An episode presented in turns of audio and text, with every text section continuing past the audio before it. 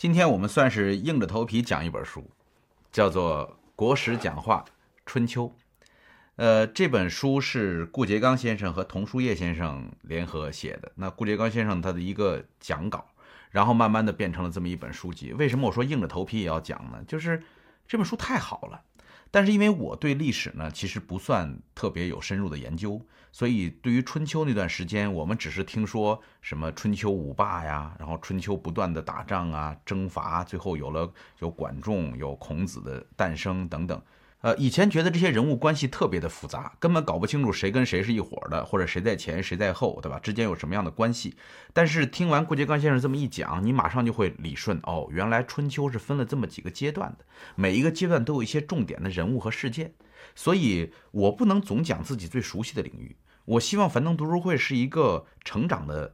方式就是我每次的探索，我在学习这些未知的东西的时候呢，也在带着大家一块来探索这些未知的领域。所以我选择要挑战一下自己，讲讲春秋这么一个特别难讲的话题哈。那为什么这本书有意义呢？就在于这本书让我们知道了华夏是怎么来的。我们作为中国人，我们得得知道中国人是怎么形成的。为什么会有华夏的文明？华夏的文明为什么没有被草原民族给冲散？对吧？我们成为了这么一个团结在一起的一个大国家，而不是像欧洲那样分裂的很多个小国。为什么会这样？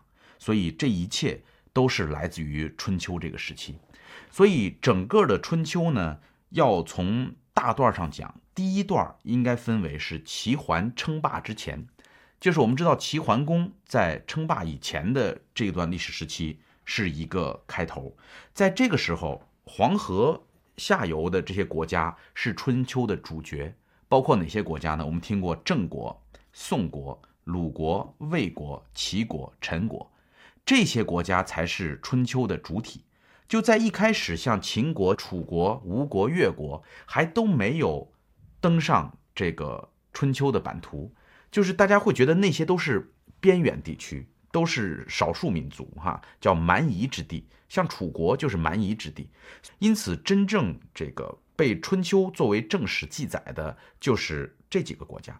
而在这几个国家当中，当时最强悍的是郑，呃，所以孔夫子所这个教著的那本《春秋》哈，开篇第一篇就叫做“郑伯克段于鄢”。这段故事特别有意思，就是这个郑伯呢，就郑庄公。郑庄公生下来的时候是在他妈妈呃睡梦中出生的，把他妈妈吓了一大跳。他妈妈叫武姜，然后所以他妈妈就不喜欢他，是亲儿子，但是他妈妈不喜欢他。然后妈妈呢就一直喜欢小儿子，后来多次就跟国君说能不能让小儿子当太子。后来国君说不行，结果郑伯后来就当了这个郑国的国君。然后小儿子叫公叔段，后来这个武姜呢就出面跟大儿子讲说，你给他封一个地儿，后来就给他封到了这个京城这个地方，所以公叔段又叫做京城太叔。后来有很多人就跟这个跟这个郑伯就讲说，那个公叔段肯定有问题，为什么？他那个城墙盖得太高了，然后这个。人说这没办法呀，这我说这没这我这管不了他，那是母后让他这么做的，我也没办法。然后后来又跟他讲说不行，他那边在征兵呢，他现在兵越来越多，他他肯定有二心。郑伯说没办法，这这我也管不了，这是太后的旨意，所以没办法。你看他始终不去管他，然后等到最后这个公叔段真的这个造反了以后，然后郑伯这时候露出他的那个狰狞的面貌，说多行不义必自毙，这句话就出自这儿。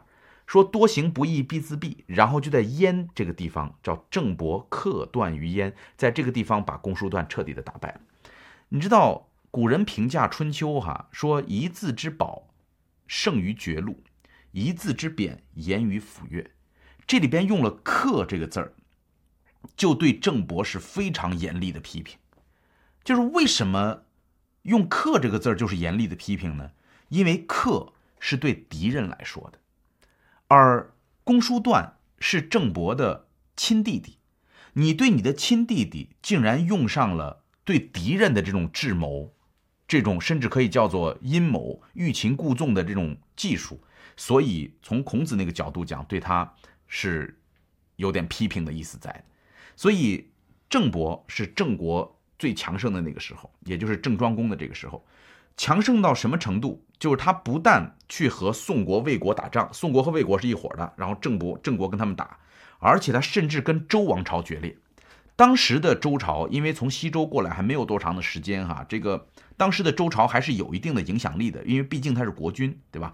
他是这个呃整个大的这个国家的国王，然后剩下的这些是封的这些封地，封的不同的这个小国。但是郑国有一次就和周王朝发生了决裂，跟周桓王打仗，这个叫做虚葛之战。在虚葛之战这个地方，郑国展开了余力之阵。余力之阵是说。就是排成好多个部队，然后每一个兵车上都有这个负责射箭的这些士兵，然后在兵车的后边跟着很多步兵。只要兵车上的士兵受伤，后边的步兵就会替换他，来保证这个兵车上不断的有人在射箭。然后用余力之阵打败了周王朝，甚至桓王都中箭受伤了。这一仗让周王室正式的威严扫地。所以从此以后，我们可以看到整个春秋开始展开，变成了这些宗主国的这些历史，而周王朝就变得越来越没有声音，声音变得越来越小了。所以郑国强盛了一段时间之后，经历了一系列的内乱。呃，因为你知道春秋啊，几乎所有的国家完蛋都是来自于内乱，这个我们在后边就不用说了。凡是你说这国家强盛了，怎么又下去了？内乱一定是内乱，就是一系列的内乱，大量的这种争斗，所以郑国开始慢慢的越来越糟糕。然后这时候齐国开始强盛，齐国强盛的第一个故事就是瓜代这个故事。各位有没有听说过这个齐襄公？哈，齐襄公呃派了连称和管至父两个人去守卫边疆。守卫边疆这种事儿呢，是不愿意干的，因为很辛苦。走的时候是瓜成熟的时候，然后这两个人就总是问说什么时候让我们回来呢？然后齐襄公说：“瓜代，瓜代，瓜代什么意思呢？等到下一次这个瓜成熟之后，我就找人代替你啊，瓜代。然后这两个人就等等到了时间，齐襄公还是不派人去顶替他们回来。后来这两个人很生气，就联合了这个齐国内部的人，就开始搞这个。暴乱推翻了齐襄公。齐襄公的两个弟弟，一个叫公子纠，一个叫公子小白，分别躲在两个不同的国家。公子纠呢，就躲在鲁国。他手下有两个特别得力的干将，一个叫管仲，一个叫少乎。呃，这两个人你们会觉得熟悉，是因为在《论语》当中经常提到他们的名字哈。然后公子小白呢，躲在莒国，莒就是草字头底下一个吕字儿那个字儿哈，莒国。然后他手下有一个大将叫鲍叔牙。然后这两个人得到消息，说是齐襄公死了，两个人就飞快的往齐国赶，因为谁先赶到齐国，谁就有可能会成为这个齐国的国王。然后这个管仲呢，为了阻止公子小白赶过去，他甚至一个人单枪匹马的去截杀这个公子小白。然后见到公子小白的时候，弯弓射箭，啪一箭射过去，呃，射到了这个公子小白的腰带钩上，然后公子小白坠地。然后他就觉得完成任务了，然后就回去了。他觉得把公子小白已经射死了。然后回去以后呢，带着公子纠慢悠悠的往齐国赶。这时候没想到公子小白是假死，没有死。然后回到齐国，然后一下子当上了齐国的国王之后，就兴兵来伐鲁国。因为鲁国支持了这个公子纠，要求鲁国把人都交出来，然后杀掉了公子纠。然后少乎呢就跟着公子纠就一块儿死了。但是这个公子小白提了一个要求，说你那个。你那个管仲拿箭射过我，我要亲自审问他，你把他给我送回来。然后鲁国因为当时怕齐国，就把这个公子就把就把这个管仲派了一个人拉着车送回来。这个一路之上啊，这个管仲心里边很清楚，为什么呢？他知道鲍叔牙是公子小白的这个谋士，而鲍叔牙跟他是特别好的朋友，两个人我们待会儿讲什么叫管鲍之交哈。这个他知道鲍叔牙是在保他。但是他想着鲁国肯定过两天就醒过味儿来了，就会来追杀他，因为他是很能干的人。鲁国也不希望齐国强盛，所以他就一路上给那个驾车的人就唱歌，可能类似于唱的咱们这种摇滚乐吧，就唱的是特别激动的这种歌。你歌唱的越快，这人驾车就越快，所以噼里啪啦噼里啪啦，很快就跑回来了。然后这个鲍叔牙要求这个这个公子小白要交赢十里，把他赢回来。这公子小白都不理解，说这么一个人还射过我一箭的这种人，对吧？你为什么这么看重他呢？这个鲍叔牙说：“你如果只想当齐国的国君，那么有我就够了。但是如果你想称霸整个的这个中原，那你必须得有管仲的护卫。为什么？因为这个人的确是个人才。什么叫管鲍之交？我们过去讲说两个人朋友好叫管鲍之交。管仲跟鲍叔牙两个人从小就认识，然后两个人一块打柴，一块干活，一块出去做生意。做完生意以后，管仲拿大头，只给鲍叔牙一点点钱，鲍叔牙也不生气。然后别人就问他说：“你他坑你呢？他拿你那么多钱，你干嘛不生气呢？”鲍叔牙说：“我知道管仲家里边有老母亲要侍奉，所以他多拿一点是对的。”所以鲍叔牙这种知音对于管仲的理解，然后把管仲这样推荐给了公子小白。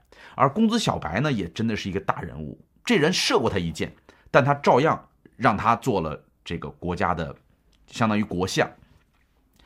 这个公子小白就是后来的齐桓公，就是我们说春秋五霸里边非常厉害的一个角色。然后管仲一上来之后，做了三件事非常重要，分别是内政、军政和财政。就是首先从内政上管理好，让家家户户都能够这个有责任感，让家家户户都能够去努力的耕田，然后努力的经商。然后在军政方面，当时齐国呢，因为缺少武器。所以他们的办法是，如果一个人犯了罪，好了，你可以抵罪。怎么抵罪？只要你捐武器上就可以抵罪。你捐一个虎皮，对吧？你捐一个这种盾牌，你捐一把刀，捐一个什么东西？那时候铁就很少嘛，所以就慢慢的让齐国逐渐的强盛起来。所以《盐铁论》就是讲齐国这么一个地儿，处在它不是像鲁国那么丰饶的土地，对吧？但是它可以炼盐，可以做铁，用这样的方式让齐国逐渐的发达。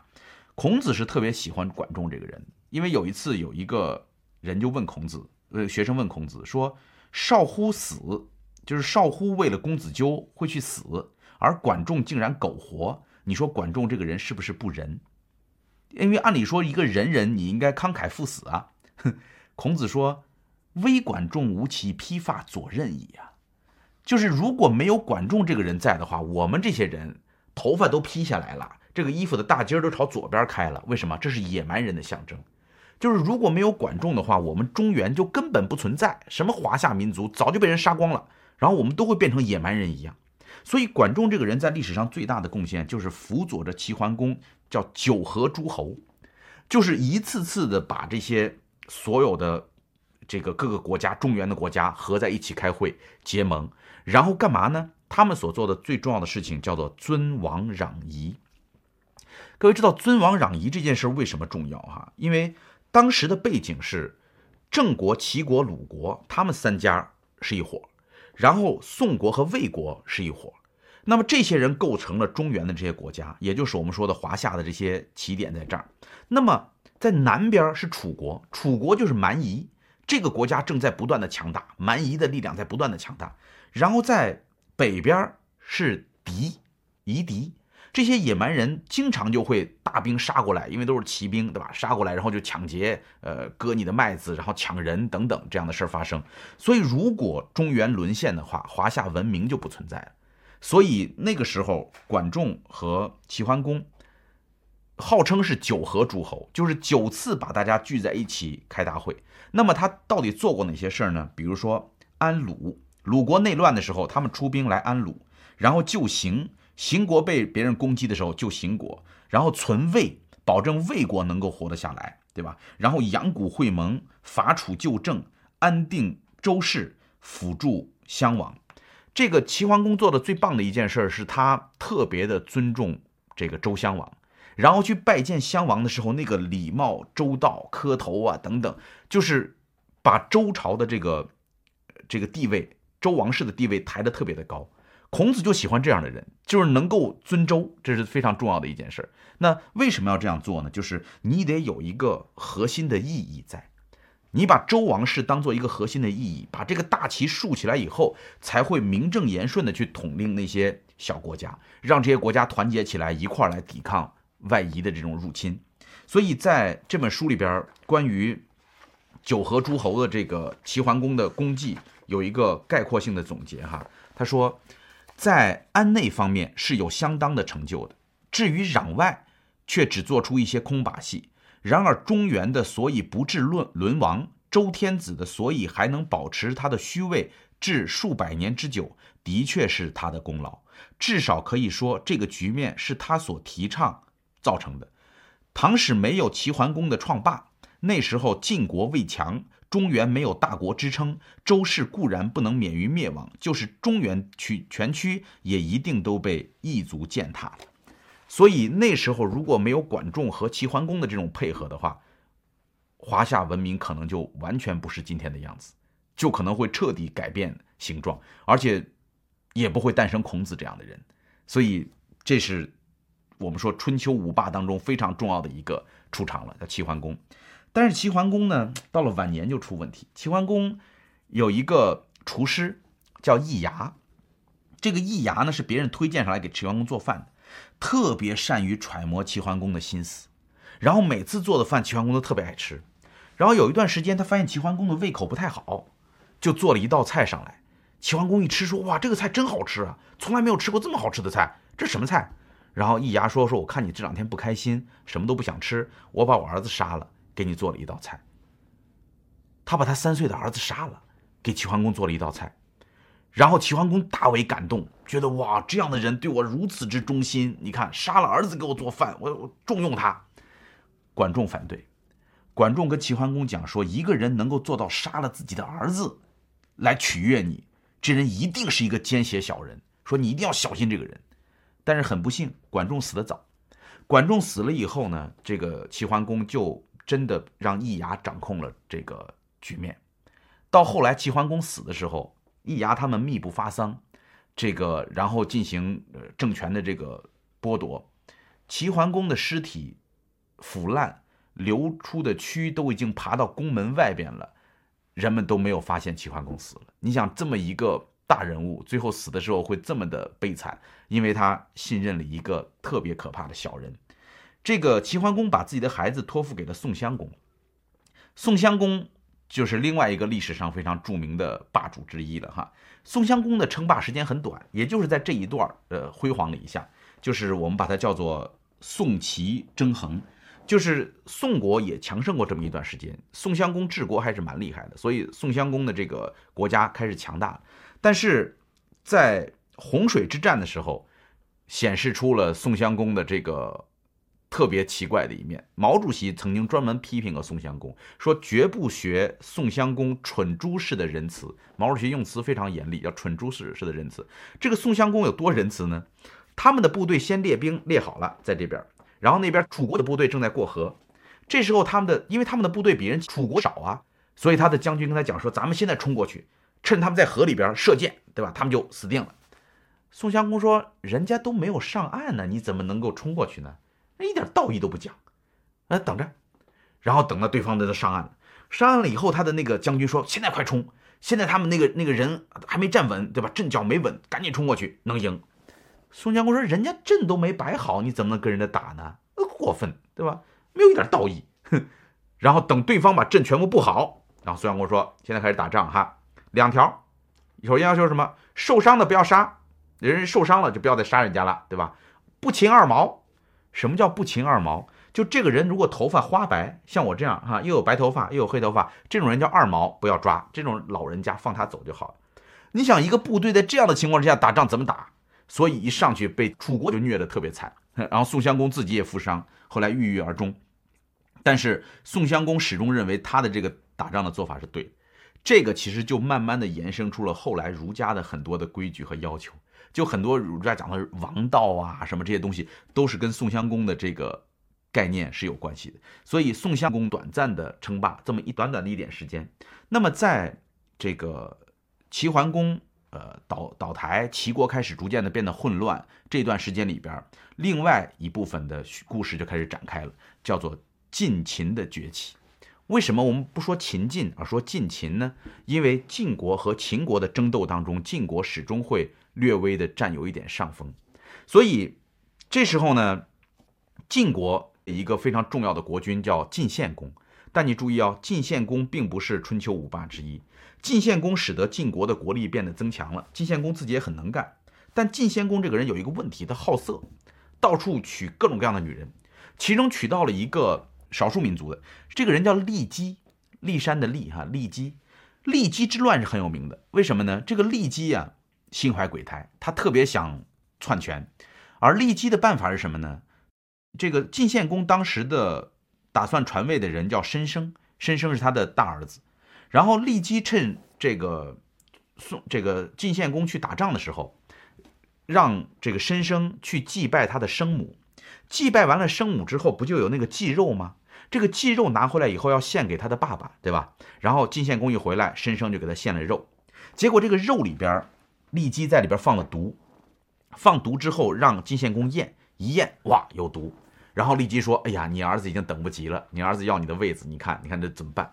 然后晋献公很生气，说：“杀了他，就要杀掉这个申生。”后来这个旁边就有人跟申生讲说：“你你去跟你爸爸解释一下。”对吧？你爸爸对你是误会，你你你说一下，这不就没事了吗？然后申生讲说，我如果跟我爸爸说这事儿，那利基必然就没法活命。但是现在你发现，我爸爸更需要利基的照顾，我爸爸需要他比需要我更重，所以出于孝道，我觉得这事儿就别说了。咱们的祖先都是这么轴的人，你知道吗？然后申生就赴死了，死了，死了以后，这时候。另外两个儿子就赶紧跑，因为你看老大都被干掉了，他们俩觉得我们俩估计也够呛，所以一个叫做夷吾，一个叫做重耳。这个夷吾和重耳从晋国都跑出来，夷吾去了哪儿呢？夷吾去了梁国，然后从梁国又去了秦国。你知道秦为什么投奔到秦国？哈，我们古人讲秦晋之好，就是晋献公把自己的女儿嫁给了秦穆公做老婆。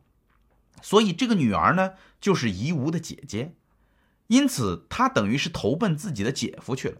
这个秦国当时有一个大人物叫秦穆公，秦穆公春秋五霸之一，哼，大人物。然后他就找他姐夫帮忙，然后他姐夫说：“那你如果愿意复国的话，我可以帮你，加上他姐姐帮忙，对吧？”所以他就带着兵去打这个晋国。晋国本来就已经很乱了，再加上骊姬本身又不得人心，所以里应外合就把骊姬他们剿灭以后。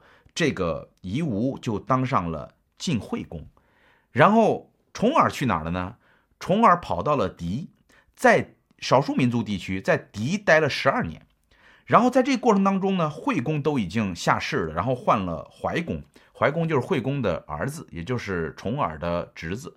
结果这个怀公上台了以后，特别奇怪，他心里边老记恨这个重耳。重耳，你想在外边待了十几年了，但他心中总是记恨重耳。他甚至要求所有那些跟着重耳的大臣，一年之内必须回来，不回来我把你们家人全杀了。结果就有几个人就不回来，不回来他就把人家里人全杀了。杀了以后，你想，你你随便杀王公大臣的家里人，那大家心中的怨恨是很多的呀。所以这个人不是一个当国王的一个优秀人选。而重耳呢，其实那时候日子过得也蛮好。他在狄待了十二年以后呢，又跑到齐国去待，在齐国待的乐不思蜀了。当然，乐不思蜀这词儿是很很很后边以后的事儿了。但是他在齐国待的很舒服，又有钱，又给他很多马，又有地，而且齐王还把自己的一个这个皇室的女人，就姓姜的，因为齐国都姓姜嘛，原来封给姜子牙的地儿，所以都姓姜，把这个姓姜的女子嫁给他作为。这个妻子，他本身也有很多别的妻子了，然后每天都活得很愉快，所以慢慢的，这个他的这个新任的妻子啊，这个人是个明大事的人，他就听到很多跟着重耳的那些大臣都讲，说别跟着他了，说这人没出息，咱不行就走吧，这人看样子是啥事也干不了了，已经都这样了，所以这个女人就去跟那些大臣们商量，说咱们不能够就这样放弃重耳，重耳是能干大事的人，那怎么办呢？这一段叫做醉遣重耳，就是他们把重耳喝醉酒灌醉了，灌醉了后拿了一个筐装起来，然后拿马直接拉拉出了齐国。那时候出国也容易，因为那个国家本来也不大，对吧？就拉到齐国之外了。等到这个重耳一醒过来，发现已经到了楚国了，拉到楚国去了。为什么？说说你不能再这样玩物丧志，整天待在这个地方，你有大事要做，晋国等着你呢。重耳硬着头皮没办法到楚国。重耳到了楚国以后，就是找这个楚王，说能不能借兵，对吧？我借兵去恢复晋国。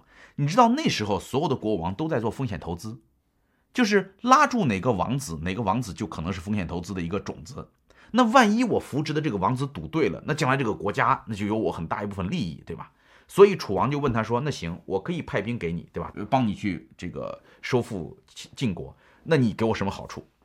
这个重耳讲说：“今后如果在战场上见面，我退避三舍。”各位现在知道这个词儿怎么来的了吗？退避三舍，一舍三十里。退避三舍就是我跟你的部队一碰面，我向后退九十里，够意思吧？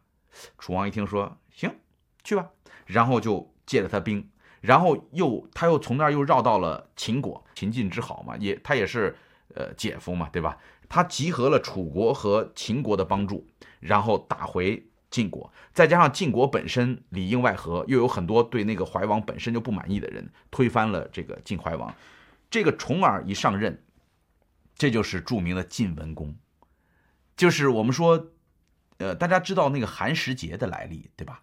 寒食节的来历就是因为晋文公当时跟着他的有一个人叫做介子推，介子推在晋文公回去，呃，收复了晋国以后，就一个人隐居到绵山上，然后那个这个晋文公很想他，说希望他能够下来，他就不下来，侍奉老母。后来旁边有个坏蛋出主意说，那不行，就把山烧了吧，烧了看他出不出来。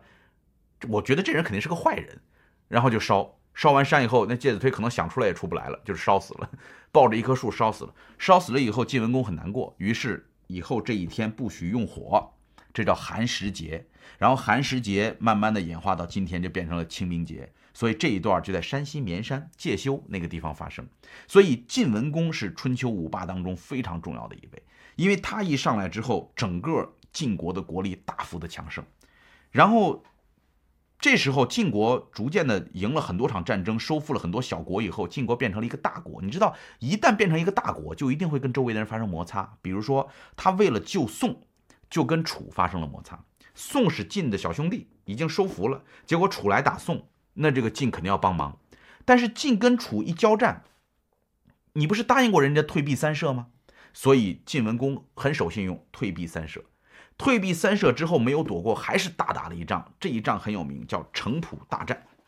城濮大战奠定了晋国霸主的地位，因为在这一仗当中，城濮一战，楚军败绩，南夷的势力既退出了中原，北狄的势力也渐渐衰弱了下去。于是华夏国家和文化的生命才得以维持。这不能不说是晋文公的大功。就是城濮之战这仗为什么重要呢？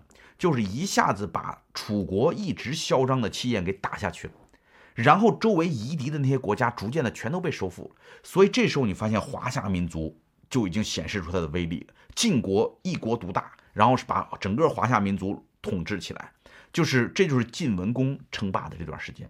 所以城濮大战是非常重要的。然后晋秦崛起之后，你发现他姐夫的那个地方也在不断的长大，就是我们说。秦穆公，秦穆公呢那边也在不断的长大，然后当两个国家都变得非常强盛的时候，摩擦就一定会产生。后来秦穆公有一次想去攻打郑国，这一段我相信很多人小时候看小说书或者怎么样都应该听说过哈，就是当这个秦穆公打算打郑国的时候，他们国家里边有一个非常老的老人家叫做简叔，这一段叫简叔哭诗。简叔就出来就哭，说：“哎呀，我今天看你们几个去打仗，你们几个将来就回不来了。”就一直在那哭。然后秦穆公很生气，说：“你如果七十岁就死了的话，你坟头上的那个树枝都能够长成一把那么粗了。”哼，看样子这个简叔至少活了八十岁，就是年纪真的很大了。说你少废话，就要去打那个郑国。你知道郑国跟晋国是挨在一块儿的，所以你打郑国就是不给晋国面子啊，这就是要要挑事儿啊。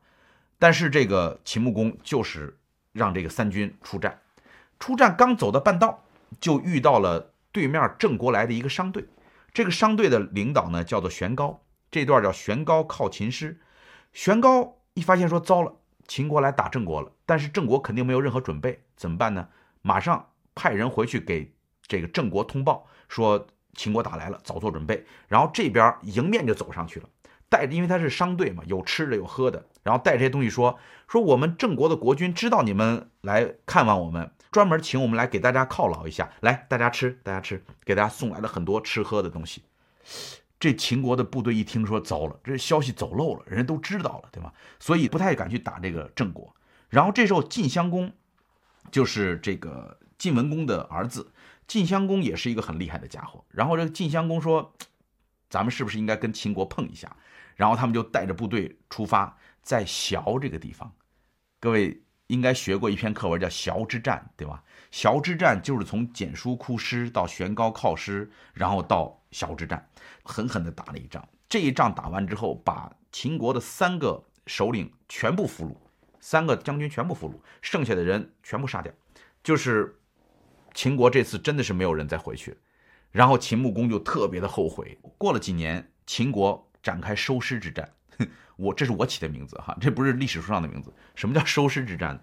就秦国派了大量的部队，又重新杀回崤这个地方。这一次晋国一看秦国来势汹汹，真的很吓人，然后就往后退。秦秦国到这个地方最重要的一件事是把他们之前散落在这个地方的尸首收回去。所以中国古人是很讲究这些东西的，就是不能够让自己的勇士客死他乡，所以把他们全部收回秦国。然后秦国经过这几仗之后，慢慢的成为西戎的霸主，就是整个西北这部分，对吧？西安这周围这些地方，慢慢的成为秦国的这个根据地，然后把那些戎族就减少了。所以。这些曾经骚扰华夏的少数民族变得越来越少，然后这些向往华夏文化的国家变得越来越强大，所以这是我们说秦晋冲突的这一段。呃，在晋国过了晋襄公以后，逐渐的这些国王的能力就在不断的下降，传到一个叫做晋灵公的身上哈。晋灵公不均，这个晋灵公不均是什么意思呢？就这孩子呀特别调皮，他整天自己在宫殿上面拿这个呃那个弹弓。打路上的人，他是个国王，他站在宫殿上拿着弹弓打街外头的人，看到大家四散奔逃，觉得特别开心。然后有一次，有一个厨师煮一个熊掌，煮的不好吃，他就把人杀了。然后这个事儿就被赵盾看到了。赵盾你知道是这个晋国非常著名的大将，对吧？赵盾等于替他掌管这个国家的人。然后赵盾一看就皱眉头，说：“这人怎么这样，对吧？不像话。”晋灵公知道赵盾不喜欢他，就几次三番的派人杀赵盾，然后赵盾就实在没办法。赵盾说：“我惹不起，我躲得起吧，我跑吧。”然后赵盾就往国外跑。结果赵盾还刚没跑出国境线呢，赵盾手下有人呐，就他的一个宗族叫赵川的这么一个人，这人是赵盾的一个亲戚，就直接就把晋灵公杀了。杀完晋灵公之后，赵盾一听晋灵公死了，哎，扭头又回来了，回到朝堂之上，就听到那个。史官就就记啊，说赵盾弑君，弑这个字儿啊不能乱用的，下级杀上级叫做弑，所以说赵盾弑君。赵盾说我没有，不是我杀的。哼，然后那个史官说你出逃，但是不过国境，对吗？逃回来，但是不追究是谁杀了人，你还说不是你杀的，是谁杀的？你看那那时候的史官是多么的 这个有节操哈。然后赵盾说：“好吧，好吧，是我做错了。”但是他没也没有去处置这个赵川。你知道，讲起史官哈，我是觉得中国古代真的很多史官的那个精神是特别吓人的。曾经有一个我我这个具体是哪件事儿，我有点记不清楚了。就是有一个人要求那个史官改写，按照他的口述改写这段历史。那个史官说：“不行，我不能这么写，不能写，杀了他。”哈，杀了，杀了以后把他儿子叫来，让他儿子写。他说：“我也不能写。”然后我也要杀，杀杀，再换下一个，换下一个。然后那个人来的时候，看到路上还有好几个人往那跑，然后就问那几个人说：“你们干嘛？”说：“我听说那个国王在杀史官，我怕你扛不住也得被杀，所以我赶紧赶过来让他来杀我。”就是一群史官成群结队的就往这儿跑，说：“你要杀就杀吧，反正我们就得这么记。”这就是 对于历史的尊重哈。当然，我不知道这里边应该会有夸大的成分吧？就是那些人难道真的都不怕死吗？呃，总之就是把晋灵公杀了，杀了之后，这个时候呢，就给三家分晋埋下了一个伏笔，就是晋国的国王就开始变得逐渐越来越衰弱。所以你发现孔夫子讲的特别对，说亡国的呀，就是这些使得这个国家完蛋的，就是这些诸侯；使得这些诸侯完蛋的，就是这些家臣，对吧？就一定是这样。所以。赵盾他们把持了晋国的朝政，然后傀儡皇帝他的力量越来越弱，所以最后就导致了三家分晋。呃，这个阶段过去以后，你会发现，从郑国称霸到齐国称霸，然后到秦晋的这个崛起和争霸，然后这时候这个真正的高潮部分出现了，就是楚国变得越来越强盛。楚国最厉害的叫楚庄王，楚庄王比其他几个霸主都要年轻，然后他要年轻好多岁哈。然后在鲁文公十三年的时候，楚庄王继位。这时候有一个词儿特别适合他，叫多难可以兴邦。楚庄王起来的时候，楚国特别的乱，他是经历了无数的苦难，才把楚国逐渐的拢在一块儿的。然后等他强大了以后呢，有一次，这个周王朝派了一个这个大臣来慰问他。这一段呢很有意思，叫做问鼎中原，就是当时这个楚庄王带着部队在周国的边界上耀武扬威，然后周定王就是周襄王的孙子，派大夫王孙满去慰劳庄王。然后庄王竟然向王孙满询问周使镇国之宝九鼎的大小轻重，问鼎中原，说那鼎有多重，对吧？王孙满见庄王的来意不善，便用话折服他说：“一国的兴亡在于德，而不在于鼎。道德修好了，鼎虽小还是重的；道德如果不好，鼎虽大也就变轻了。现在周国虽然衰，天命还没有完，鼎的轻重尚未可问。”你看，所以王孙满这么一个外交家，用了这样的一套强硬的辞令，把这个楚庄王给镇住了，然后楚庄王撤兵。呃，但是楚还是依然变得越来越强大。在这个过程当中，真正的春秋争霸才刚刚开始。前边其实没有特别多的争霸史，前面就是一个强盛了，另外一个强盛，偶尔有一些小规模的战争。而真正的春秋争霸，说的就是这二十多年。这二十多年谁跟谁争霸呢？就是楚国和晋国争霸，楚国和晋国此消彼长，他们有特别多次的这个签订合约，又打仗，又签订合约，又打仗的这过程。这个细节我就不多讲了，因为整天就是打打杀杀或者签订合约。这里边只有一个一个战争的故事，我觉得特别值得讲，叫做鄢陵之战。在鄢陵之战上是晋国胜了，然后楚国这个败。但是在这里边有一段故事，我觉得特别适合拍成。这个电影就是楚王带着他的部队去跟晋国打仗的时候，晋国有一个神射手，一箭射过来就把楚王的眼睛射瞎了一只。射瞎了一只眼睛以后，楚王就命令养由基，养由基是楚国著名的神射手，一箭射过去，把那个射他的那个人就射死了。然后这时候晋国的战车就开过来了，楚国打不过人家。楚国有一个叫舒山冉的大力士，这个舒山冉可能就是楚王的贴身保镖，抡起人。朝那些战车扔过去，就是他一手扔一个人，一手扔一个人，这么扔过去，那个人扔过去的力度，把那些车前的横木都能够砸断。然后这时候晋国的兵才停下来，所以这一仗楚国吃了大亏，楚王负伤，然后还损伤了大量的这个士兵。所以他们在这个过程当中就是不断的此消彼长的战斗，呃，晋国和楚国都在不断的消耗。然后在这个过程当中呢。楚国的那一边你们想想那个那个场景哈，就是湖北、湖南，对吧？然后再往下，再往下就到了我们说吴越那个地带，也就是现在我们说浙江，对吧？那那个地方，吴越这两个国家开始不断的崛起，所以吴越的崛起导致楚国不断的被分心，然后晋国这边呢又因为内内乱不断的削弱，所以当这两个争霸的大国。开始不断的被外族外边的国家骚扰，然后内乱开始不断的消停的时候，整个中原迎来了大概四十年的和平。在这四十年的和平期间，整个国家的文化得到大幅的提升，孔子就诞生在这个难得的四十年和平期间之内。所以你你理清楚这个脉络了吗？就是我们经常说孔子在春秋末年，这就是春秋末年，就是这些这些呃霸主们都打不动了。因为那边的吴国、越国整天在打仗骚扰他们哈，所以这个楚晋争霸的这个历史大概持续了二十年，然后又有大概四十多年的和平时期，然后到最后一个阶段叫中原无霸。为什么说中原无霸呢？就是三家分晋，三家是哪三家呢？叫韩、魏、赵。韩、魏、赵三家原本都是晋国的那些就是臣子。然后这些臣子呢分晋，本来是四家分晋，后来这三家又把其中一家灭掉了，然后就变成了三家分晋。你看齐楚燕韩赵魏秦，这七国称雄的时代快到来了。所以时代从三家分晋可以作为一个分界线，我们就从春秋进入到了战国时期。所以我们老说春秋战国分界线在哪儿？就在这个地方。然后陈氏代齐，所以我们在呃春秋的时候听到的这个齐国的国君都是姓姜啊，贵族都姓姜，因为是姜子牙的这个封地。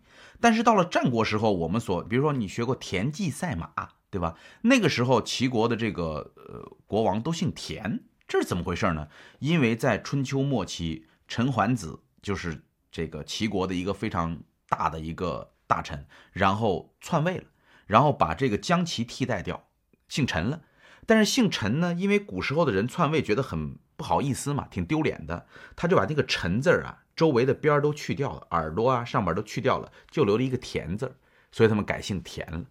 然后又到后来，他们觉得这个田字呢也不好，就把两边的两竖也不要了，就改姓王了。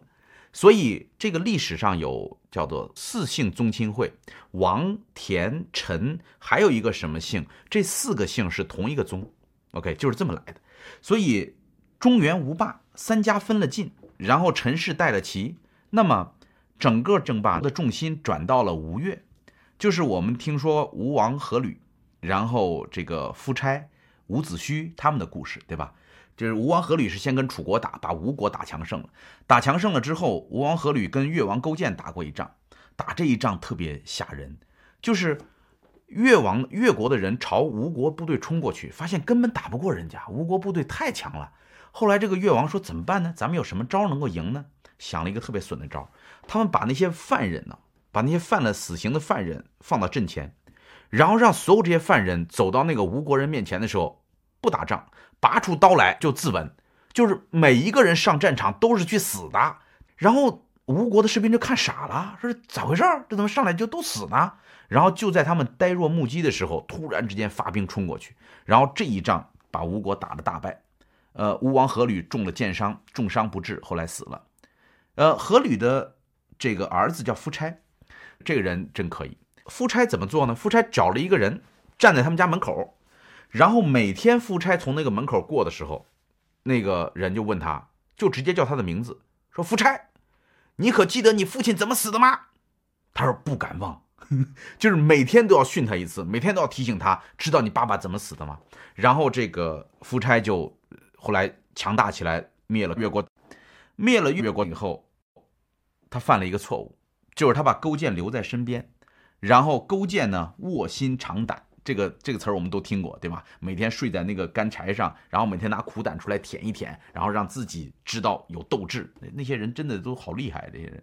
然后甚至勾践。替夫差尝粪，就是夫差身体不好，那个勾践说：“我帮你尝一下，把那粪拿过来吃。吃完以后说，嗯，身体快好了，啪啪，快好了。就这样，夫差感动了，不行就放回去吧，然后让你接着当到越国当王，然后到越国当王，这个越王勾践复国，又变得特别的强大。后来就把这个吴国灭掉，灭掉之后，这个夫差还曾经求过他说：你看我对你都那么好，你就不能放我一马吗？”勾践说：“我还能犯你那样的错误吗？”然后就把夫差给杀了。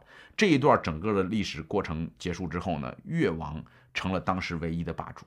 就是当时周元王甚至给越国赐了祭肉。各位知道这代表着什么？哈，就是当周王给你赐祭肉的时候，代表着你把把你纳入了中原体系。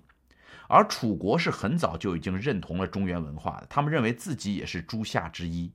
然后秦晋自不必说，他们都是以这个护庸周王朝的这个护庸国来作为呃自己安身立命的一个根本的，所以最终你会看到文化优越性的重要，就是当周王朝所有有着这个周公所传下来这套礼制这么一套文明的时候，所有的这些野蛮民族都逐渐的朝这个文明的方向不断的归拢。勾践到最后是一个什么样的状态呢？我们说越王勾践灭吴以后，也学吴人那样，起兵北上，渡过淮水，和齐晋等诸侯会于徐州，又向周使进贡。周元王派人赐给勾践祭肉，命他为诸侯之伯，就是他成为了霸主。然后勾践把怀上的地送给了楚国，把吴国所侵略的宋地还给了宋国，又把四东方。百里的地送给了鲁国，威德并行。据史书的记载，那时候越兵横行于江淮之间，东方的诸侯都向越王庆贺，上勾践的尊号为霸王。当时勾践称霸的时候，这个春秋时代便已经告终了。所以，勾践称霸和三家分晋是春秋末期最重要的事件。等到勾践逐渐开始称霸以后，我们说春秋的这个时代到此就结束了。所以这一段我们听完之后，接下来的历史就是战国了。战国就是战国七雄啊，齐、楚、燕、韩、赵、魏、秦那一段历史，我们将来找机会看有没有一本书能够写的这么好的，我们也可以再讲一讲哈。那么了解了春秋这个故事之后，我们能够总结出来一些什么东西呢？顾颉刚先生讲春秋最重要的四个特征，第一个特征就是春秋时代是中国种族的混合与中华民族的成立，就是如果没有经历春秋的这个混战融合。多次会盟的这么一个过程，就不会凝练出一个大的国家，所以整个中华民族就在这个过程当中逐渐的成立起来了。这是我们这个国家安身立命的最开始的阵痛期。然后接着第二个特征就是中国疆域的扩大，就最早。周王朝分封的时候，鲁国、齐国那地儿很小，就在山东那一带地方，对吧？呃，最多再有河南这些地方很小。但是等这个春秋打过这么多仗以后，你发现浙江、江苏，然后一直到这边陕西，全都被包含在这个中国的面积之内了。然后第三个就是统一局面的酝酿，在这个过程当中，为后来的秦国统一六国埋下了非常重的伏笔，就是。这些国家和秦国之间始终保持着一定的距离，所以为什么会有合纵和连横这样的说法，对吧？包括文化上也有区分，然后人们也看到了统一的可能性，就是因为多国的多年的这么多的征战，语言也逐渐的越来越相通，风俗也逐渐越来越传递的多，而且像孔子这样的人周游列国，到处在散播着同样的文化，所以为整个的统一酝酿了很多的这个基础。第四个特征就是社会经济和学术思想的转变。就是在这个时期，慢慢形成了诸子百家。那个时候，孔子、老子、庄子这些人都逐渐的出现，然后让中国的文化推向了一个巅峰。所以，作为一个中国人，我觉得了解清楚春秋时期的这些故事结构啊，我们再简单的梳理一下：从郑庄公到齐桓公，到宋襄公，对吧？然后再到这个晋文公，然后秦穆公。再到这个楚庄王，对吧？然后到最后的吴王夫差和越王勾践，这就构成了整个一个春秋的大体脉络。作为中国人，了解自己的根儿，我觉得是特别重要的一件事，能够让我们的心觉得特别的安定。所以我希望。大家听完我讲这本书，能够找到我自己读这本书的时候那种喜悦的感觉。我们终于对自己有了更进一步的了解，希望大家能够喜欢。欢迎大家加入樊登读书会，我们每人每年一起读五十本书，通过阅读来改变自己，也改变这个国家。谢谢。下一周我们会给大家讲这本书，叫做《人工智能时代》，因为人工智能将成为未来改变我们生活最重要的一个诱因，所以我欢迎您带着您的孩子一块来听这本书，因为孩子们一定会喜欢，这里边充斥着对未来的想象。我希望他们能够成真，同时也希望我们这个社会能够因为人工智能而变得越来越好。下周我们一块儿大开眼界。